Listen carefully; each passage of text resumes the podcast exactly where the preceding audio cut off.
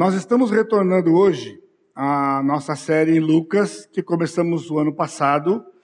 É uma série de, exposição, de exposições no livro de Lucas, no Evangelho de Lucas, em três partes. O ano passado, nós fomos de capítulos 1 a 8. Este ano, nas próximas sete semanas, além de hoje, nós vamos ver dos capítulos 9 até o capítulo 16. E para o ano que vem, se o Senhor Jesus Cristo não vier nos buscar, nós vamos ver os capítulos 17 a 24. No ano passado, nós estudamos então capítulos de 1 a 8, e aqui um breve esboço para você se situar e também para aqueles que nos visitam poder é, conseguir acompanhar a nossa série. No capítulo, capítulos 1 e 2, nós vimos o prólogo de Lucas, que é como uma introdução, e o nascimento e infância do Senhor Jesus Cristo.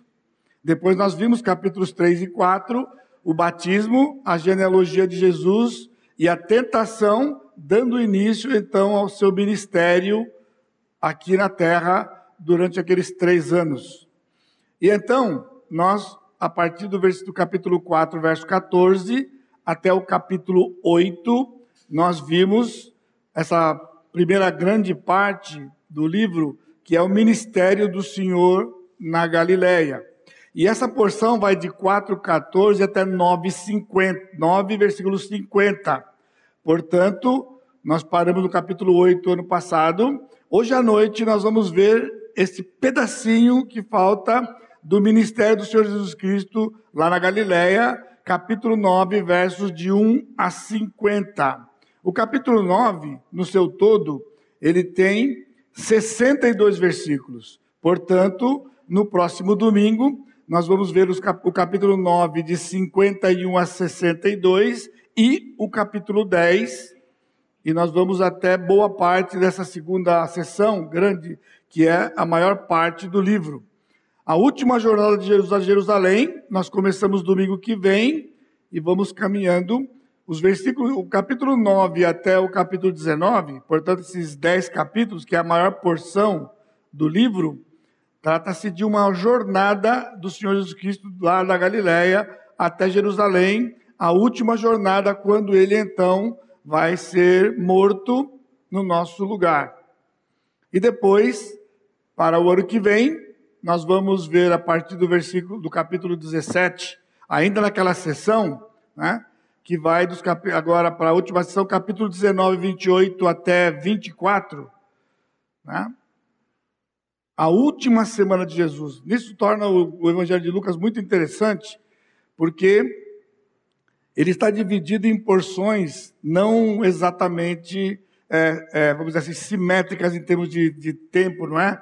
Nós vemos que gastamos um tempão sobre, sobre o ministério da Galileia, e então uma, um tanto grande do capítulo só para uma viagem que ele faz do norte até o sul, lá em Jerusalém, e depois uma outra porção grande apenas na última semana do Senhor Jesus Cristo. Os últimos cinco dias do Senhor Jesus Cristo, de domingo, seis dias contando com domingo, de domingo a sexta-feira, quando ele foi morto. Ok?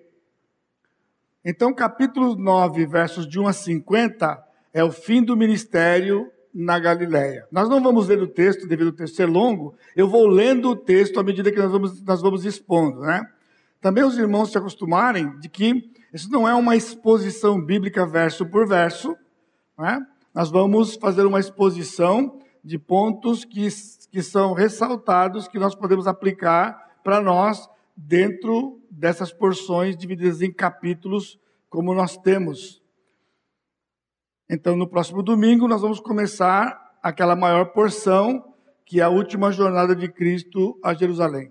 O nosso enfoque nessa série, ano passado, este ano e ano que vem, né, é, é estudar a vida e o ensino de Jesus, não apenas como fatos históricos. Essa é uma tendência que temos de ler os evangelhos e nós ficarmos tão fascinados com os milagres de Jesus, com os discursos de Jesus, se nós pensarmos em Mateus, que tem cinco grandes discursos, apenas como fatos que aconteceram na vida terrena de Jesus. O nosso objetivo aqui é não apenas a história, mas os princípios que estão nesta história e sendo princípios são atemporais e não culturais, eles servem para aquela época como serve para a nossa época e qualquer povo e nação nesta terra por serem princípios. Lucas é o evangelho cronológico, uma vez que Mateus é o evangelho teológico. A preocupação de, de Mateus é a teologia na vida de Jesus. E então ele divide o seu livro com este enfoque, mostrando claramente quando ele pregava as multidões e por que que ele fechou a pregação apenas para os seus discípulos até a sua morte, quando no capítulo 13 ele passa a falar, falar em parábolas. O Lucas, ele está preocupado com uma cronologia como vimos, não em tempos iguais, mas separando o material só para Galiléia, o material só para aquela viagem e depois o material só da última semana. Portanto, se você tem familiaridade ou se você observar ao estudar os evangelhos, que eles tratam basicamente dos mesmos episódios, eventos, mas não na mesma ordem não na mesma ordem. Lucas tem uma sequência pessoal nos fatos, e isso ele estava sob inspiração. É muito interessante, então, quando você estuda Lucas, e eu vou procurar fazer isso para você hoje à noite, entender por que ele usou esta sequência de fatos, diferente dos demais evangelistas, no caso, os sinóticos, Mateus, e Lucas. E hoje nós vamos ver também um pouquinho de João, que vai escrever no fim do primeiro século. No texto de hoje, nós temos dez episódios, e se você está com a sua Bíblia aberta aí, nós temos a instrução para os doze, seguindo aí o seu cabeçalho, que não é inspirado, mas nos ajuda né, a mais ou menos entender o que está no bloco, as instruções para os doze, Herodes, João Batista, a multiplicação dos peixes, dos pães e peixes, a confissão de Pedro, aí sobre os discípulos levarem, levarem a sua cruz, a transfiguração, a cura de um jovem possesso, possesso, aí ele prevê a sua morte novamente, o maior do reino dos céus, e ele fala sobre a tolerância no relacionamento com outros que também seguiam o Senhor Jesus Cristo. Mas esses dez episódios, quando você mergulha um pouquinho mais e começa a ver os detalhes, você vai perceber que ele está enfocando o relacionamento de Cristo com os seus discípulos. Na primeira parte, dos capítulos 1 a 8, nós vimos já curas, milagres, ensinos de Jesus, o ensino por parábolas. Ele não está apenas contando mais outro milagre, outros milagres. Ele não está falando mais apenas de cura, Agora, no finalzinho do seu ministério, lá na Galiléia, então Lucas vai separar eventos que nos mostram que Cristo tinha um relacionamento com os seus discípulos. No entanto, esses capítulos, é, eles giram em torno dos relacionamentos com é, Cristo com seus discípulos, mesmo que a relação do Senhor Jesus Cristo com seus discípulos era de senhor e servos? Ou de rei e súditos? A gente costuma muito falar sobre isso, né? Ele é meu senhor, nós somos servos dele, nós somos escravos dele. Ele é o rei dos reis e, portanto, somos súditos. Os evangelhos nos mostram que era também o um relacionamento de mestre e discípulos. Isso era diferente para a cultura do povo de Israel. Isso era comum para a cultura grega desde os filósofos que tinham esse relacionamento mestre-discípulos. Então, estudar a cultura grega, agora o Senhor traz por meio do seu povo, e quando Cristo chega, se você vê, é bem diferente do, do pano de fundo do Velho Testamento, começa algo novo. Qual a diferença? A diferença é que é no relacionamento de amigo com afeto. Cantamos agora há pouco né, sobre isso, né? Meu amigo, é seu amigo eu me tornei. Isso faz muita diferença, né? porque o relacionamento, o que nós vamos ver nesse capítulo, este relacionamento, ele é um relacionamento que mostra amizade e afeto. Nós encontramos essas verdade, essa verdade nas palavras do próprio Cristo em João 15, 15.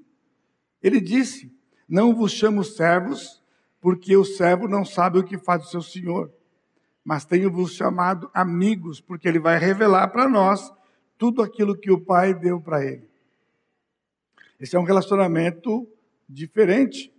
Ele é mestre, nós somos seus discípulos, mas vendo aqui, sobretudo no capítulo 9 de Lucas, né, nós vemos que ele agrupa esses episódios e encerra essa narrativa do, de, da, da Galileia, nos ajudando a enxergar e sermos desafiados a termos consciência e vivermos esse relacionamento com o Senhor. Dessa porção, nós podemos tirar princípios de relacionamento com Cristo e os seus discípulos. E visto que nós somos também discípulos, nós podemos entender que há um relacionamento afetuoso entre Cristo e nós, e nós, seus discípulos, na nossa jornada aqui na terra. Mas preste atenção, por favor, nesta frase. Né? há um relacionamento, e é um relacionamento afetuoso, entre Cristo e nós. Era isso que havia entre ele e os discípulos, o que o tornava um mestre diferente daquilo que vinha da cultura grega. Era diferente, porque era um relacionamento de amizade com afeição nas palavras de Jesus, mesmo quando ele tinha que trazer palavras duras para os seus discípulos, como vamos ver, vamos ver em um dos episódios aqui, aqui nessa terra, nós estamos numa jornada e nós temos que ser conscientes desse relacionamento. Convém esclarecer, e eu quero ajudar você a entender o que eu quero dizer por relacionamento. Não é intimidade devocional. É impressionante, né? Como toda vez que a gente fala de ter uma, um relacionamento íntimo com Jesus, nós pensamos em devoção você pensa em leitura bíblica, você pensa em solitude, você pensa na oração. Mas se você parar para pensar, quanto disto toma o tempo do seu relacionamento com o Senhor? Orar, ler a palavra, e no mundo como hoje, como de hoje, como você consegue, se consegue ter tempos de isolamento para estar só com o Senhor no mundo agitado como nós temos? Também esse relacionamento afetuoso de Jesus com seus discípulos e, portanto, conosco, não é um termômetro de maturidade, que é um outro lugar comum que nós caminhamos quando falamos de relacionamento íntimo com Jesus. Ou seja, quem tem um relacionamento íntimo com Jesus é mais maduro de quem não tem um relacionamento íntimo com Jesus. Mas isso é estranho no Novo Testamento né? essa ênfase de um, relacionamento íntimo com o Senhor. O relacionamento que Jesus tinha com seus discípulos e ele tem conosco é aquele que abrange todo o todo do dia a dia na nossa vida nessa jornada. Da hora que você acorda, a hora que você vai dormir, você está se relacionando com Jesus. Porque era assim com ele. Ele se relacionava com seus discípulos do amanhecer ao anoitecer. E não eram poucas as vezes que, enquanto os discípulos descansavam, ele estava num tempo com o Senhor, com o Pai, em favor dos seus discípulos. E nós desafiamos pessoas e nos desafiamos uns aos outros para imitarmos Jesus quando ele gastava aquele tempo com o Pai, enquanto os discípulos dormiam. Quando na verdade a lição que está no, nos evangelhos é que enquanto nós dormimos, ele não dorme. Enquanto nós dormimos, ele ainda está preocupado com o relacionamento conosco, por conta de ser Deus e ser um com o Pai. Por isso, eu tenho orado e peço que o Senhor possa aplicar ao seu coração essa porção da palavra e venha despertar você a ficar mais atento a isto que nós chamamos de relacionamento com Jesus. Coisas acontecem no seu dia a dia que entristecem você. Mas isso faz parte do relacionamento com Jesus. Acontecia com os discípulos. Nós vamos ver que eles tinham as suas rusgas um com o outro, né? mesmo vivendo o dia a dia com o Senhor Jesus Cristo. E eu vou destacar então para vocês seis aspectos desse relacionamento que nós encontramos aqui no relacionamento de Jesus com os seus discípulos, à medida que ele caminhava, fazia milagres, ensinava e vivia com os discípulos. Quando você acordar amanhã, eu espero que você se lembre disso, não é? Porque isso muda a nossa vida. Mesmo a questão de falar com o Senhor. Às vezes você vai falar com o Senhor, já é metade da manhã, ou às vezes já é depois do almoço. De um dia típico que você domina o que você está fazendo, periga de você nem falar com o Senhor. Ou se o problema acontece logo cedo, você vai para Ele, mas por causa do problema que você está enfrentando. E assim nós vamos caminhando. Por isso esse texto vai nos ajudar a termos um relacionamento intencional com o Senhor durante todo o dia. Primeiro aspecto é que Cristo instrui quando nos envia. Tendo Jesus convocado os doze, deu-lhes poder e autoridade sobre todos os demônios e para efetuarem curas. Também os enviou a pregar o reino de Deus e a curar os enfermos. E disse-lhes: Nada leveis para o caminho, nem bordão, nem alforge, nem pão, nem dinheiro, nem deveis ter duas túnicas. Na casa em que entrardes, ali permanecei e dali saireis. E onde quer que vos receberem, ao sairdes daquela cidade, sacudiu o pó dos vossos pés em testemunho contra eles. Então, saindo, percorriam todas as aldeias, anunciando o evangelho e efetuando curas por toda parte. E aí está junto com o texto de Herodes. Ora, Herodes, o tetrarca, soube de tudo que se passava e ficou perplexo, porque alguns diziam: João restou dentre os mortos, e outros, Elias apareceu, e outros, ressurgiu um dos antigos profetas. A palavra que nós temos aqui, na abertura do texto, e tendo convocado os doze, na, na, versão que eu estou lendo, né, é mais próximo à versão que você tem, se você tem aí, quando ele diz que ele reuniu os seus discípulos. Porque a palavra, ela significa chamar para estar ao redor de si, de si mesmo. Então não foi uma convocação tipo, vem cá, vai para lá. O Senhor chamou os discípulos para ficarem ao redor dele, para que então ele desse instruções para os seus discípulos ao enviá-los. Jesus não apenas nos convoca e não simplesmente nos dá ordens, ele quer que nós fiquemos aos seus pés, ao seu redor para que então nós recebamos dele as instruções que nós precisamos para viver aquele dia, aquela semana, aquele mês, aquele momento difícil, ou mesmo aquele momento alegre. Ele quer que nós façamos isto tendo recebido dele, perto dele, na sua comunhão, e recebendo do seu carinho e afeto as instruções para quando nós vamos. É comum, numa sociedade como a nossa, em que a gente não busca a orientação do Senhor para sair.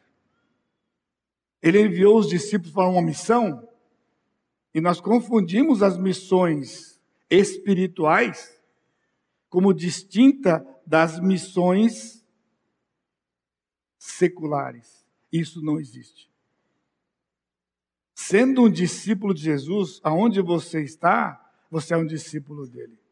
E aonde você está, você tem uma missão a desempenhar. Ele equipou e enviou numa missão. Versículo 2: também os enviou a pregar o reino de Deus e a curar os enfermos. E aqui, este é um dos três envios que Jesus teve, deu aos seus discípulos. O primeiro envio é narrado por Mateus, lá no capítulo 4, e Marcos, no capítulo 1, quando ele se encontra com os quatro primeiros discípulos, eram quatro pescadores, e ele sai junto com os quatro pescadores para serem pescadores de homens. Ele vai enviá-los e está junto com eles. Aqui nesse texto é o segundo envio, quando ele vai enviar agora de dois em dois para esta missão que ele vai dar para eles agora. E no semana que vem, no capítulo 10, nós vamos ver ter, o terceiro envio, quando ele envia 70 discípulos para antecedê-lo na sua viagem. Um percurso de cento e poucos quilômetros. Ele então envia 70 para como, é, como precursores dele, por onde ele ia passar, traçou a rota e enviou com uma missão diferente, uma missão distinta.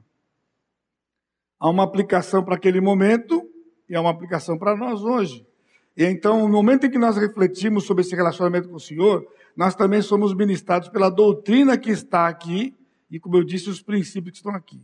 Nota que o envio dele naquele dia o envio deles naquele dia, quando Jesus os enviou, era para curar os enfermos e também para expulsar demônios. Este não é o nosso envio. Nós não somos enviados para curar pessoas e nem, estão ouvindo? Guarde bem, e nem para expulsar demônios. Então vemos dias de confusão no meio do povo de Deus. E confusão profunda. Quando o povo de Deus está envolvido numa missão que não era nossa, não é nossa, era do povo, dos seus discípulos, aqui era um kit que tinha para os seus apóstolos aqui. A missão para os 70 é diferente. A missão dos 12 é diferente. Quando você entende que isso aqui era exclusivo para os 12, então nós vamos saber qual é a nossa missão e não vamos fazer a missão que não é nossa.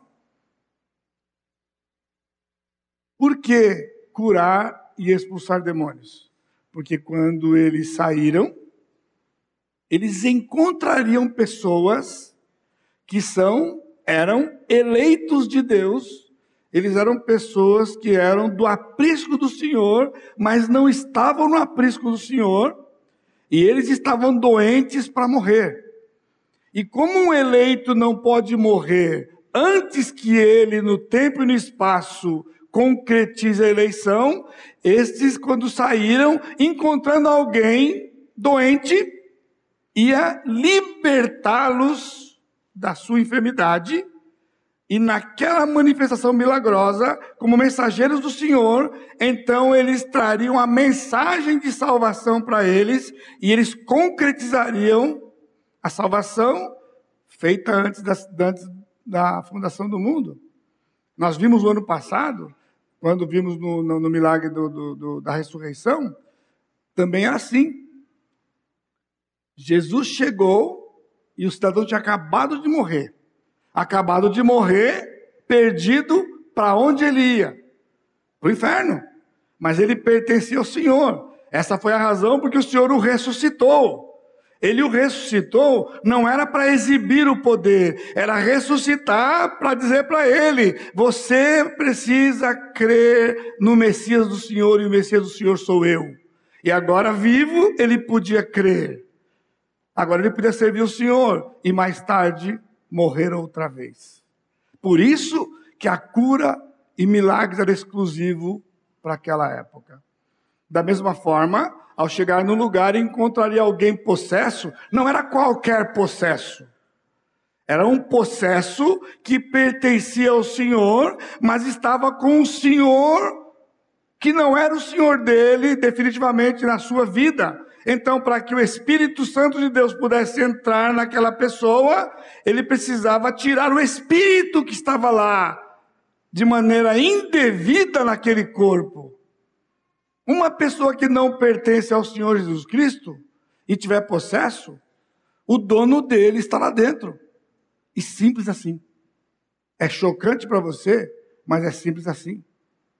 Agora, aquele que pertence ao Senhor, antes de ser entregue ao Senhor Jesus Cristo, ele está possesso, então há um Senhor errado. E chega um Senhor mais poderoso e tira-o de lá e entra nele, e jamais essa pessoa poderá ser possessa outra vez. Porque não há ninguém maior que o Senhor que possa expulsar o Senhor dali de dentro e tomar aquele corpo. Por isso que possessão de uma pessoa é sinônimo de não pertencer ao Senhor. Não pertencer ao Senhor Jesus Cristo. Porque é impossível que um filho do Senhor Jesus Cristo seja possesso. Apesar de que hoje estão se dizendo que sim e tal, sem apoio na Escritura. Deu instruções específicas para ele. Não podiam levar duas túnicas. A casa que entrasse tinha que permanecer. Será dependência. Isso vale para nós. Você percebeu a diferença? Agora, isso aplica-se para nós. Nós temos que viver uma dependência do Senhor aonde vamos. Lá no seu trabalho, seja dependente do Senhor. Busque a dependência do Senhor. Busque o Senhor, não somente nas grandes coisas que você já reconhece sua incapacidade. Busque o Senhor nas pequenas coisas que você acha que é capaz. Porque é ali que normalmente nós quebramos a cara, não é? A gente acha que pode quando de repente não pode. Aconteceu um detalhe que você não contava. Há algo que surpreenda o Senhor? Não, então põe o Senhor no jogo. Porque essa eu não imaginava que ia tomar esse rumo. Isso é típico de nós, não é? Eu não imaginava que isso ia acontecer. Agora, se você busca o Senhor, Ele sabe o que vai acontecer. E Ele então passa a conduzir to todas as coisas. E isto passou a trazer impacto naqueles dias, a razão por que Herodes ficou alarmado. Porque os discípulos saíram.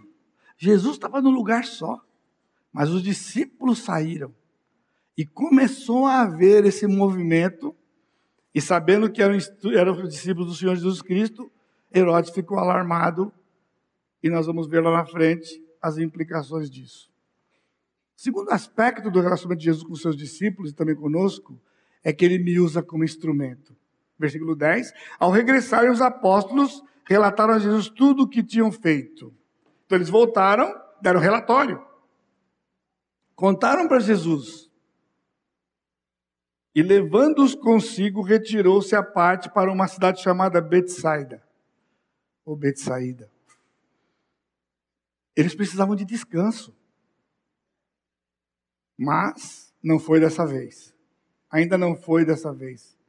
Há muitas coisas preciosas num texto como esse, que o fato do grande milagre da multiplicação dos pães nos toldam à vista para desfrutarmos dos princípios que estão aqui, que são tão grandes quanto o milagre em si da multiplicação. Eles voltaram e foram para um lugar, a parte da cidade, porque depois daquela atividade intensa, eles iam descansar. A linguagem novamente nos mostra proximidade de um relacionamento. Veja o versículo 10. Ao regressar os apóstolos, relataram a Jesus e ele levando-os consigo. Ele não disse, vocês estão cansados? Oh, arruma um lugarzinho ali, deita ali, dorme um pouco, descansa um pouco. Não, ele os levou consigo.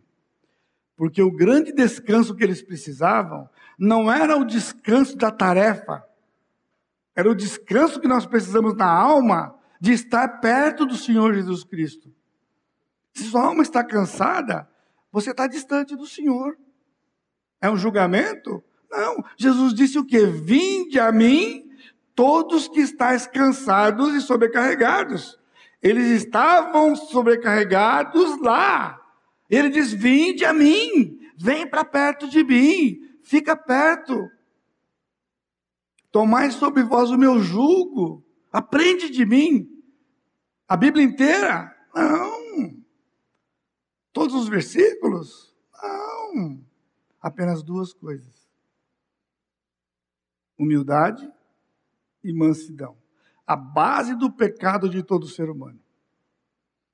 Humildade e mansidão são os antídotos para o orgulho e a ira. Os dois pecados comuns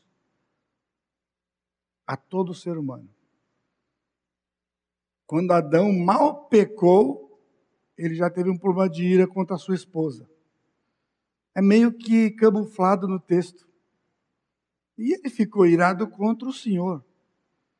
Porque ele não disse para o Senhor: Senhor, a mulher tão linda que o Senhor me deu, ela me fez pecar. Não foi assim. A mulher que o Senhor me deu. Quando, o que você fez? Você comeu do fruto? A mulher que o Senhor me deu. Ele pôs a culpa na mulher e pôs a culpa em Deus. Ali era a raiz da ira que Adão experimentava pela primeira vez. Porque ele conheceu agora que o pecado trazia isso. Não ia dar para ele conhecimento do bem e do mal, ia dar conhecimento do bem e do mal sem que ele tivesse mais poder de escolher entre o bem e o mal. Não havia descanso, mesmo quando estava previsto. A missão era contínua. Obrigado, meu irmão. A missão era contínua. As multidões seguiram Jesus, e lá vai Jesus, mais um pouco de fôlego, curar as pessoas e ajudar as pessoas e conduzir os seus discípulos.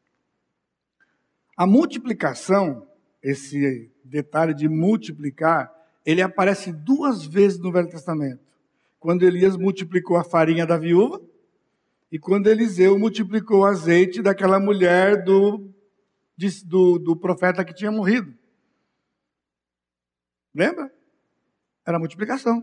A mulher tinha um bocado de farinha, que ela comeu um ano e tanto, com um, boca, um único bocado de farinha. Ela pegava o bocado, fazia uma refeição, quando ela voltava lá, tinha um bocado. Não tinha um monte de farinha, tinha um bocado. E assim, cada dia. Você precisa aprender, irmãos, viver cada dia. O Senhor não vai dar um estoque. Você está enganado se Ele vai te dar um punhado de coisas para que você fique seguro. Ele não vai lhe dar uma dispensa, Ele vai lhe dar um pouco todo dia. Assim era o maná. Quem guardava o maná, o maná apodrecia. Porque todos os dias, na sua fidelidade, o Senhor ia dar comida. Cristo fez esse milagre duas vezes. Ele multiplicou pães duas vezes. Essa é a primeira vez e houve uma outra vez. Mas eu quero destacar, nessa, nesse grande milagre do Senhor, apenas os cinco pães e dois peixes disponíveis. Porque quando eles procuraram o Senhor, as multidões, ao saberem, seguiam Jesus, versículo 11, acolhendo-as, falavam-lhe a respeito do reino de Deus e socorriam os que tinham necessidade de cura.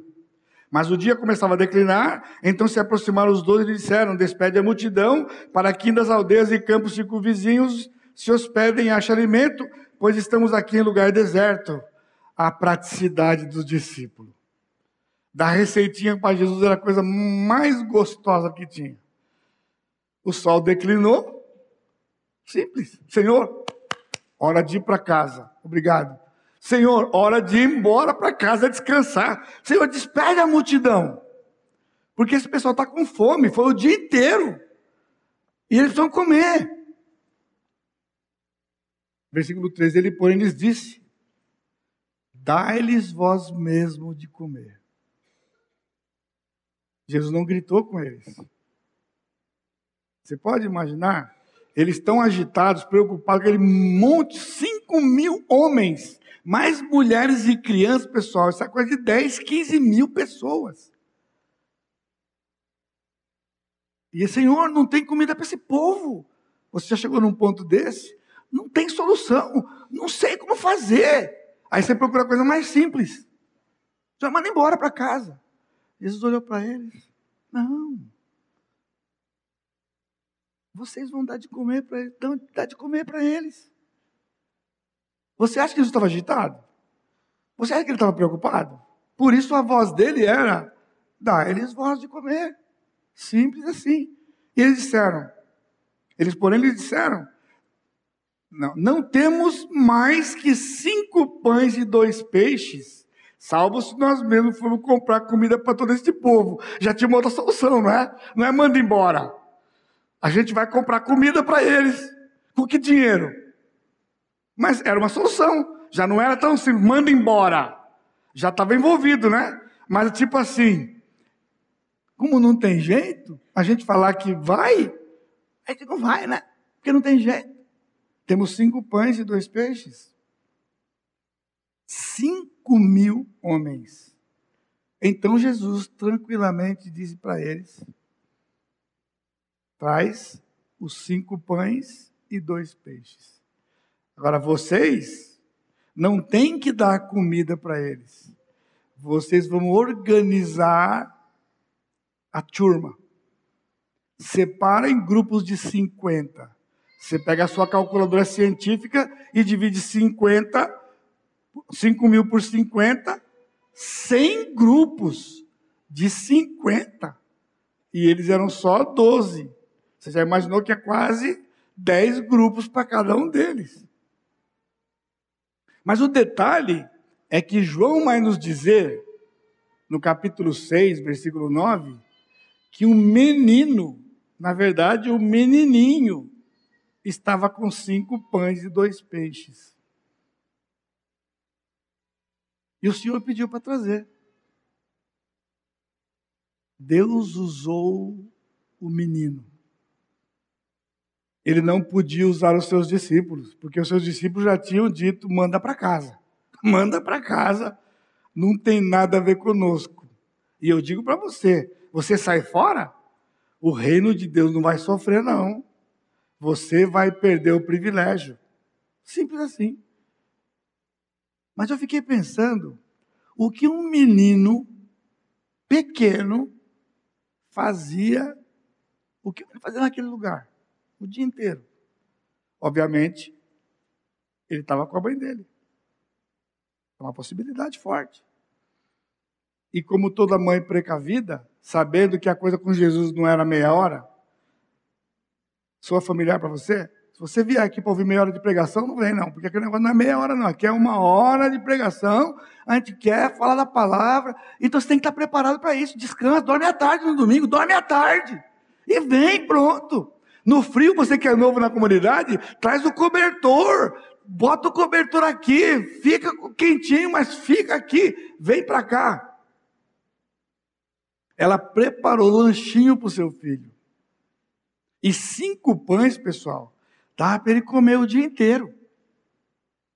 Era o dia inteiro. Ela estava junto com o seu filho. E aqui eu quero fazer um apelo a você, mãe e pai. Isso é um princípio para nós. Se você não traz seu filho quando ele é pequeno, quando ele é grande você não vai trazer. É quando é pequeno que você vai expô-lo as coisas de Jesus. Por isso aquelas crianças estão lá. Agora, ouvindo de Jesus. A semente está sendo plantada lá. Esta mãe levou o seu filho. Ela não se preocupou se era longe, ela não se preocupou se era o dia inteiro, e ela trouxe comida. Os outros não levaram, mas ela levou comida. Então ela podia ser usada pelo Senhor. Se você não fizer, se você não estiver disponível e preparada, você não vai ser usado pelo Senhor. Não vai. Não vai. Esse menino fica registrado nas Escrituras sem nome. Ele não tem nem nome. Quem é o nome? Quem é o nome dele?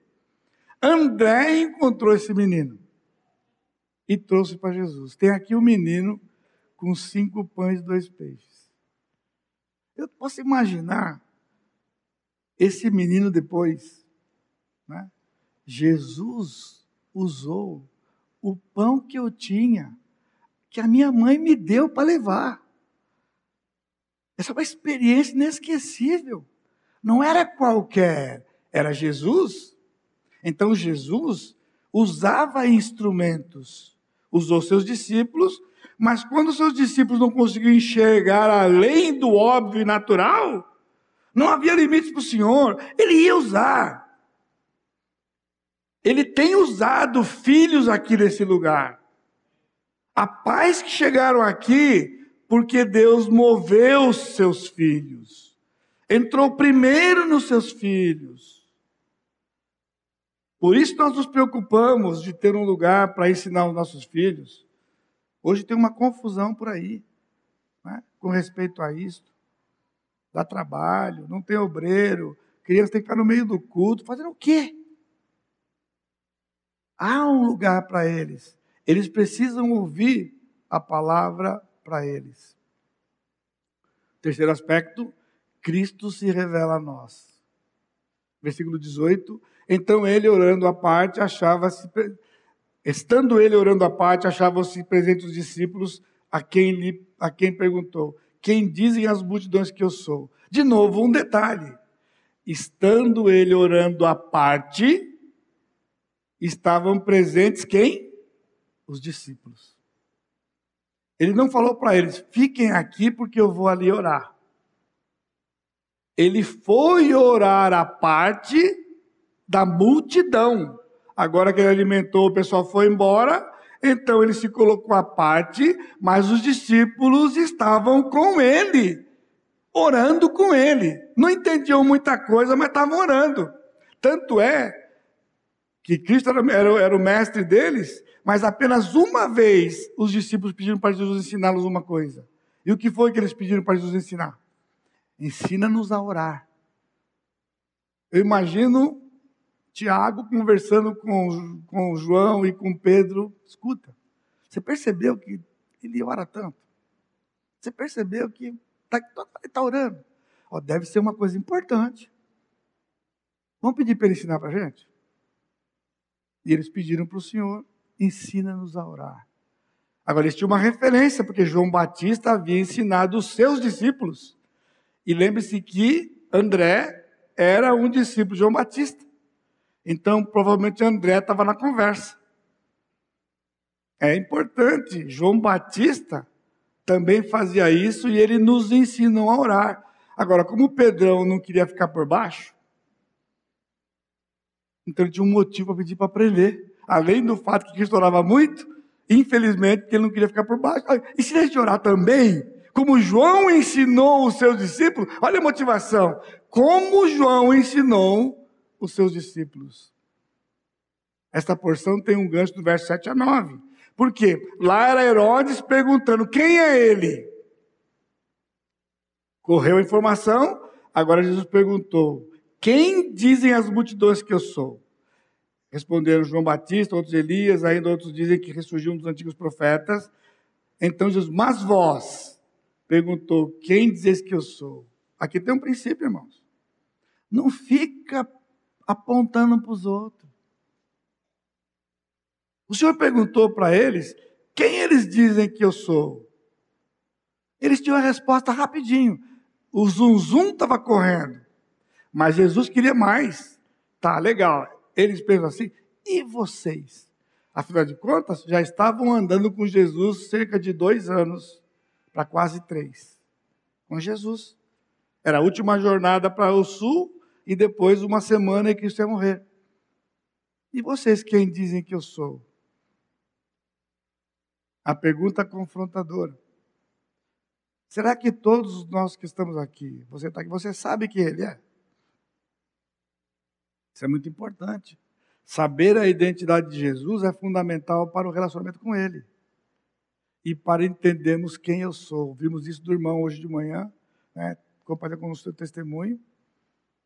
Você passou a saber quem você era, embora você tinha uma noção, já, embora você era sem noção.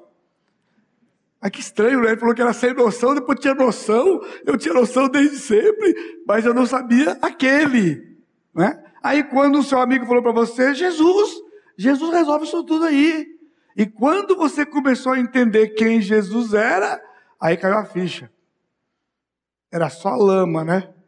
Era só podridão. Mas agora com uma diferença. Há alguém que vai me lavar e me purificar dessa podridão. Não só das circunstâncias, mas do meu coração porque aquelas circunstâncias eram resultados do seu coração, eram resultados do nosso coração, dos nossos corações.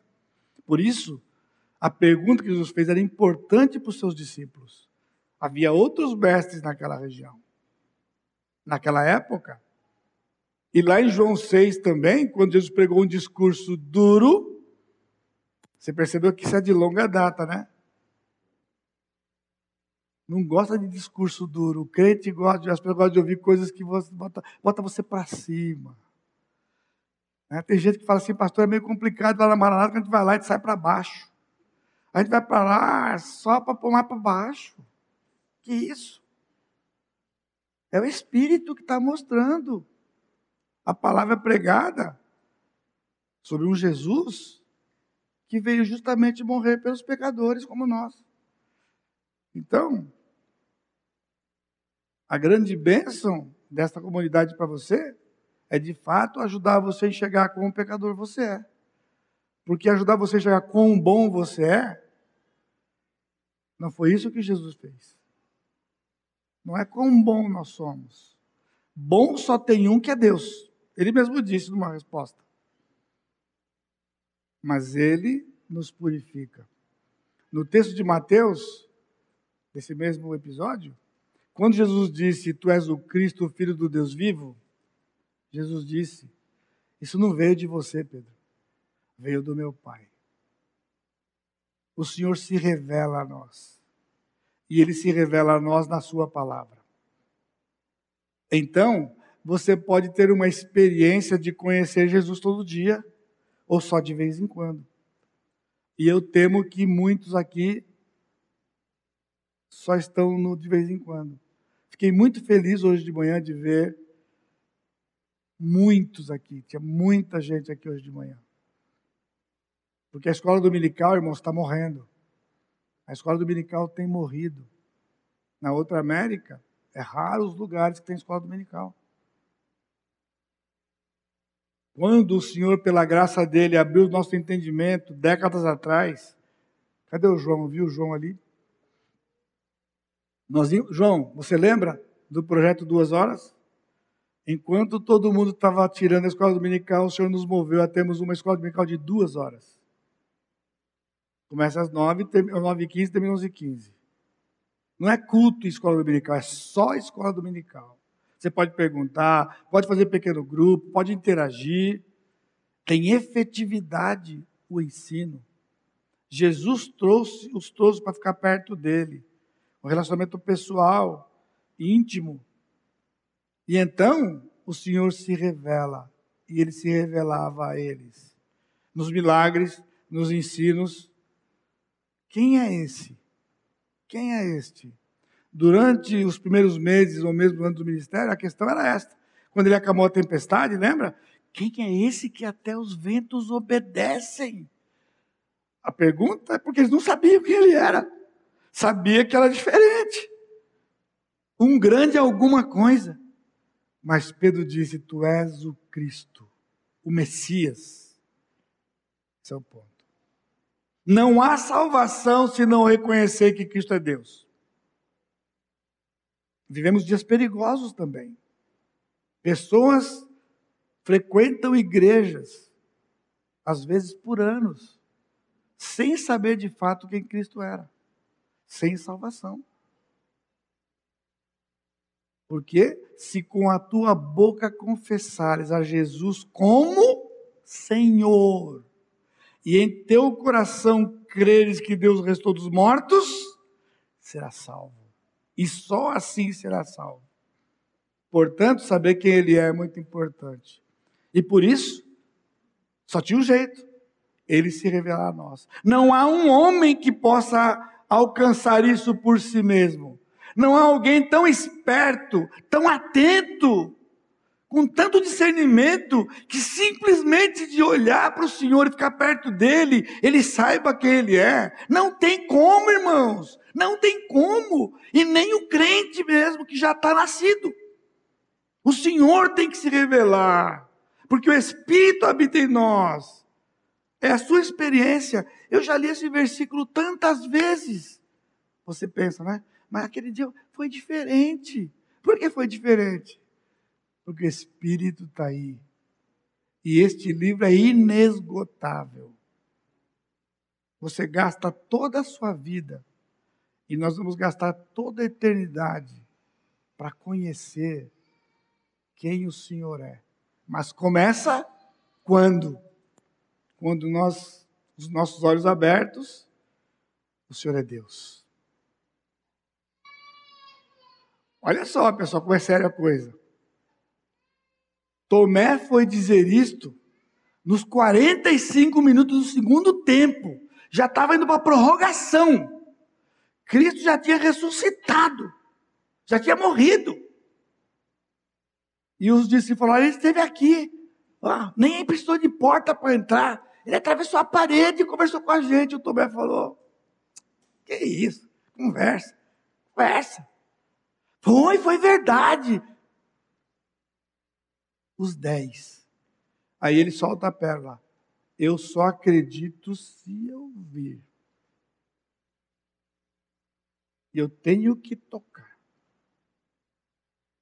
Louvado seja Deus, seja o nosso Senhor Jesus Cristo, que mesmo essas abobrinhas, ele leva em consideração.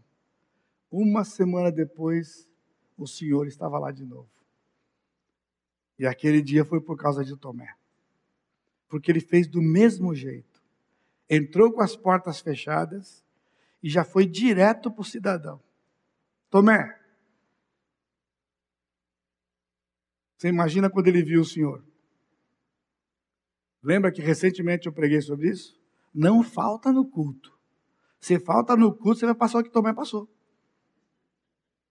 Bota a mão aqui, Tomé! Ele não pôs, não, pessoal. Não acredito que ele tenha coragem de botar a mão ali. Só que se eu puser a mão, dá você falar assim, vai lá, põe. Não, não, não preciso mais. Não, agora você vai lá e põe. Põe a mão. E ele disse o que para Jesus? Senhor meu e Deus meu. E ele já tinha crido que ele era o Messias, mas na sua experiência limitada, ele ainda não sabia que ele tinha poder sobre a morte, a sua própria morte. Ele precisava de mais revelação do Senhor. E o Senhor não se cansa de se revelar a nós. Você precisa conhecer mais Jesus, um pouquinho mais. É na nossa jornada, é a nossa jornada. Quarto elemento, Cristo nos ensina o que implica segui-lo. Implica numa renúncia e mortificação. Versículo 23 e 24.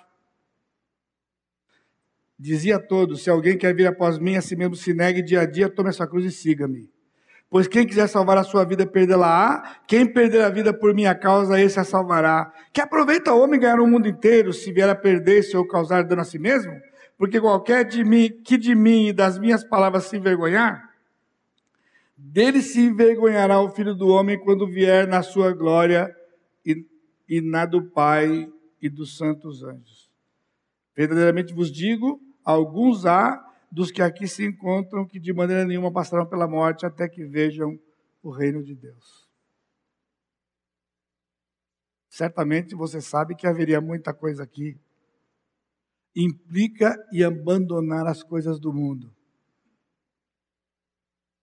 Quando ele diz aqui, versículo 23, tomar a sua cruz, irmãos, só um lembretezinho. A sua cruz não é aquela pessoa. Viu? Eu ia dar uma lista aqui, começando com a sogra, vai, vai pegar mal, né? Oh, cruz que eu tenho que carregar, Senhor, eu tenho que carregar essa cruz. Não é isso que Jesus está dizendo.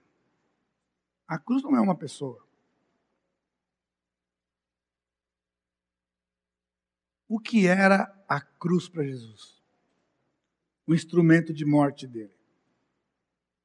Ele está falando de mortificação diária. Tomar a cruz é morrer.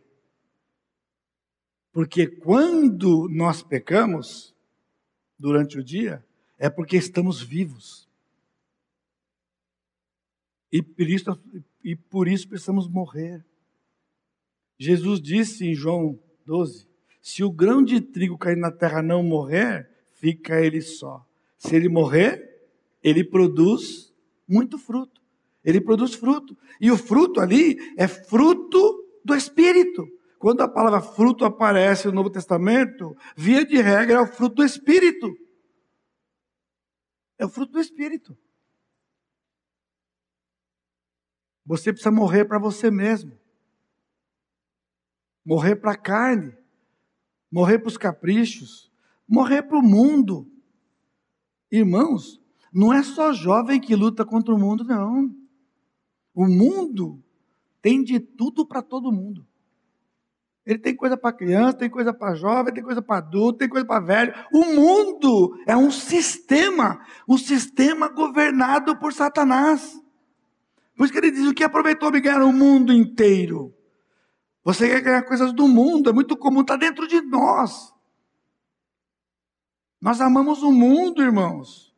E Jesus diz, o Senhor diz lá em João: não ameis o mundo, nem as coisas que há no mundo. Que é o sintoma? É só você ouvir uma notícia que seu tempo aqui na Terra está acabando, você entra em parafuso. Você tem uma doença, você fica mal. Porque você fala, ah, já era, eu vou. Você contou hoje aqui, né? Do avião. já era.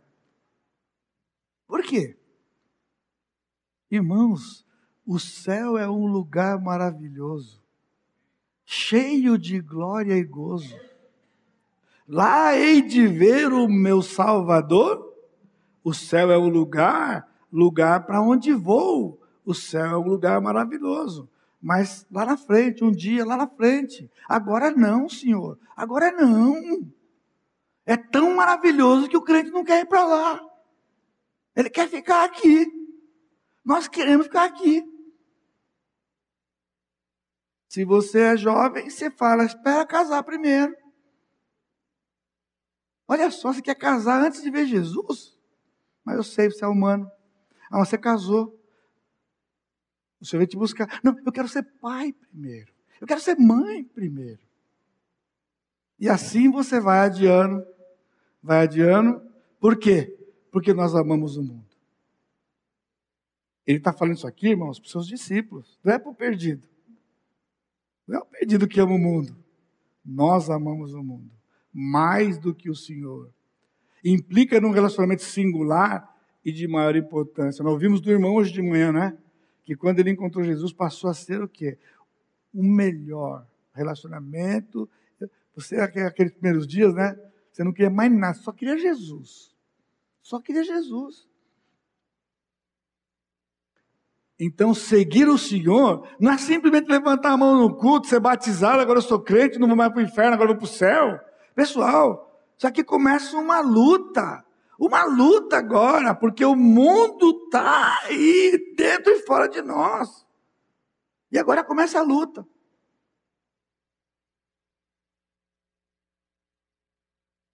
Frequência de do aos cultos. A luta que é. Por que, que você não está aqui? Dá para entender? Eu não entendo. De verdade. É, é lógico, você é pastor, né? Pastor tem que estar na igreja todo domingo. É mesmo? Meus amados, eu não fui pastor a vida inteira. Não fui pastor a vida inteira. Aprendi cedo na minha vida. Nove horas da manhã e seis e meia, seis e meia da tarde no domingo, eu tenho o lugar certo.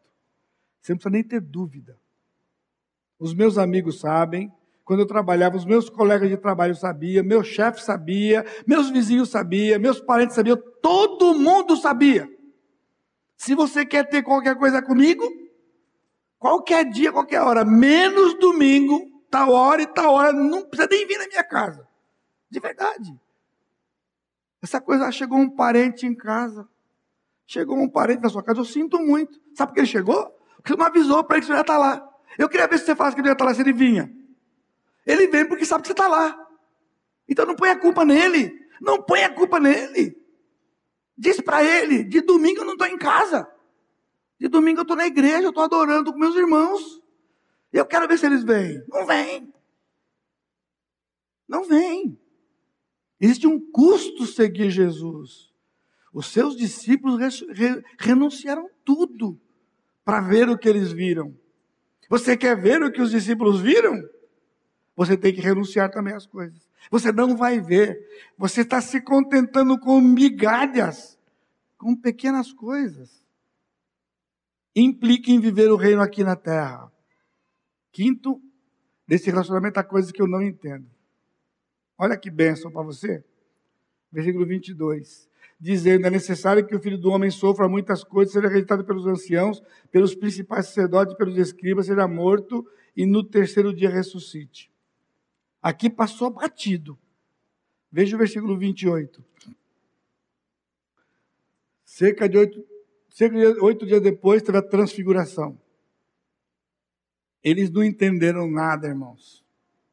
O Pedro ficou tão perdido que o Pedro queria construir tenda para gente que não precisa de tenda. Elias e Moisés, pessoal, apareceu lá, debaixo da tenda. Pedro estava abobalhado. Senhor, é bom que a gente esteja aqui. Olha só que orgulho. É bom que a gente esteja aqui. Vamos fazer três tendas para vocês. O Senhor disse. Pessoal, agora é bem verdade. Os comentadores dizem é que ele queria, não queria descer, ele queria ficar lá com o Senhor todo o tempo. Nobre Pedro. Não combina com ele alguns dias depois, quando negou Jesus. Pedro não era nobre assim, não, pessoal. Pedro era difícil. Pedro era orgulhoso. E o Senhor tinha que quebrar o orgulho de Pedro. E assim o nosso. No caso dos discípulos, o que eles não entendiam era o tema da morte de Jesus. E na transfiguração também não entenderam nada. Não entendiam o que eles estavam vendo. Tiveram medo. Jesus estava do lado deles. A nuvem os cobriu, Jesus junto. E depois Ficaram com medo. Esses somos nós. Nós temos medo. Nós precisamos do Senhor. Ouviram a voz do Pai. Este é meu filho amado, o meu eleito. Dá ouvidos para ele. E eles guardaram silêncio. Eu fiquei pensando: será que eles não contaram para os outros discípulos quando eles desceram? Só tinham três lá. Se houvesse mais tempo, eu ia falar um pouquinho para vocês sobre essa coisa de preferência. O bicho milindrado é crente. Crente é um bicho milindrado. Eu queria ver agora o pessoal falar, é senhor, só eles três, é? Só eles três que vão lá ver a coisa legal? A gente fica aqui embaixo. Quando Jesus desceu, um demônio tinha possuído o menino. Olha só. Imagina entre eles. Vocês estavam bem bom lá em cima, né? E a gente aqui no rojão aqui embaixo. Será que Deus é assim? que ele tem preferência.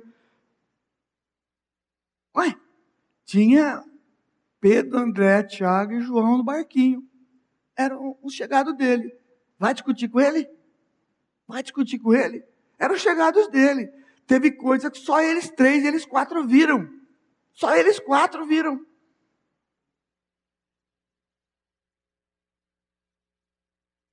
Dá para entender? Você não entende muita coisa. Nós não precisamos entender, nós precisamos confiar, nós temos que crer no Senhor.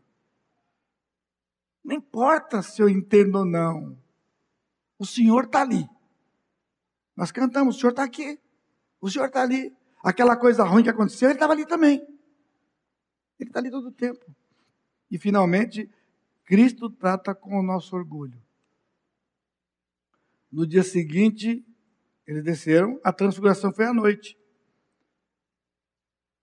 Tinha um menino possesso e os discípulos não puderam expulsar. Roguei aos teus discípulos, versículo 40, que o expelissem, mas eles não puderam. Respondeu Jesus, ó geração incrédula e perversa, até quando estarei convosco e vos sofrerei? Trazei o teu filho. A geração aqui, incrédula e perversa, irmãos, não eram os discípulos. Cuidado. Tem comentadores que estão tá dizendo que ele estava dando uma dura nos discípulos. Não. Ele diz: traze o teu filho. O homem que estava lá estava com um problema com o filho dele. E era uma possessão. No outro evangelho, eles perguntaram para Jesus por que não puderam expulsar. E aqui tem princípios para nós, irmãos. Não há ordem no Novo Testamento para nós para expulsar demônios. Isso é um engano da igreja quando fica envolvido com isso. Conservadores diz, dizem, né? De que não, todo crente tem isso aí para fazer, tem essa capacidade, porque Cristo está lá. Né?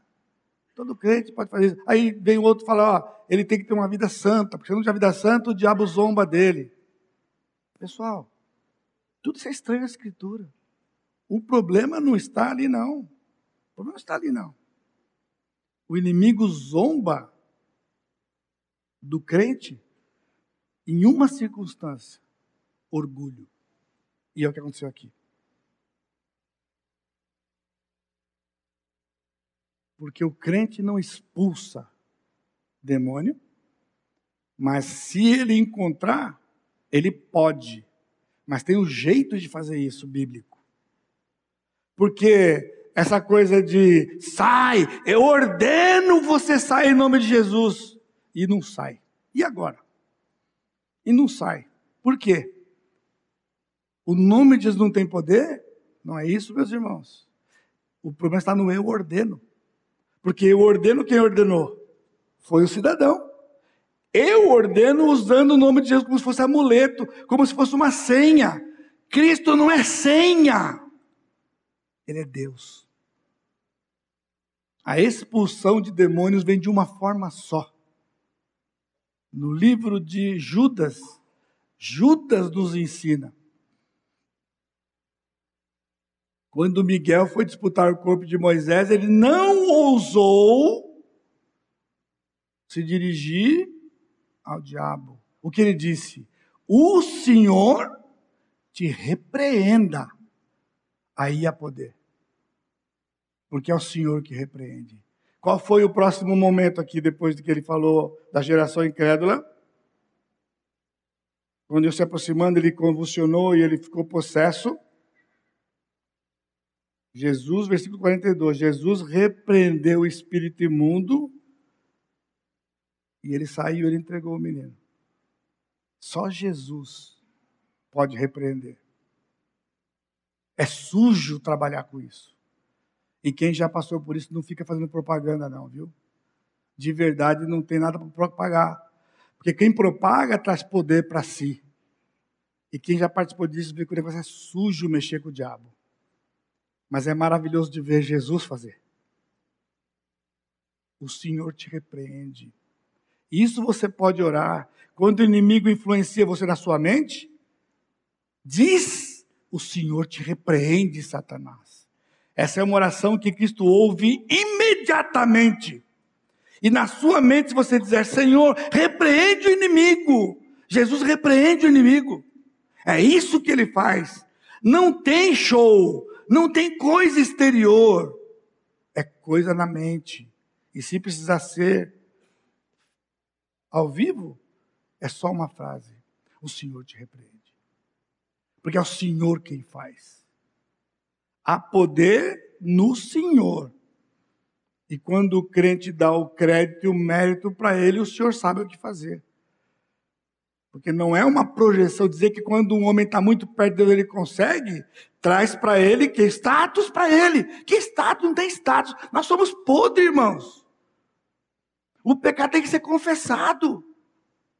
Mas não é esse o ponto. O Senhor repreende. Sempre. É assim que o Senhor faz. Então, Cristo repreendeu o espírito. Os princípios estão contidos aqui. O relacionamento somos nós com o Senhor Jesus. Nós não nos relacionamos com o diabo. Não tem relacionamento. O relacionamento é com Jesus. Eles ficavam discutindo quem era o maior no reino dos céus. Orgulho puro. O Senhor Jesus trouxe uma criança e falou: Ó, o maior tem que ser como essa criança. Esse é o ensino. No nosso relacionamento, o Senhor lida com o nosso orgulho todo o tempo. Não baixa a guarda, irmão, irmã. Não baixa. O inimigo põe pensamentos de orgulho no seu coração e você aceita, não pode.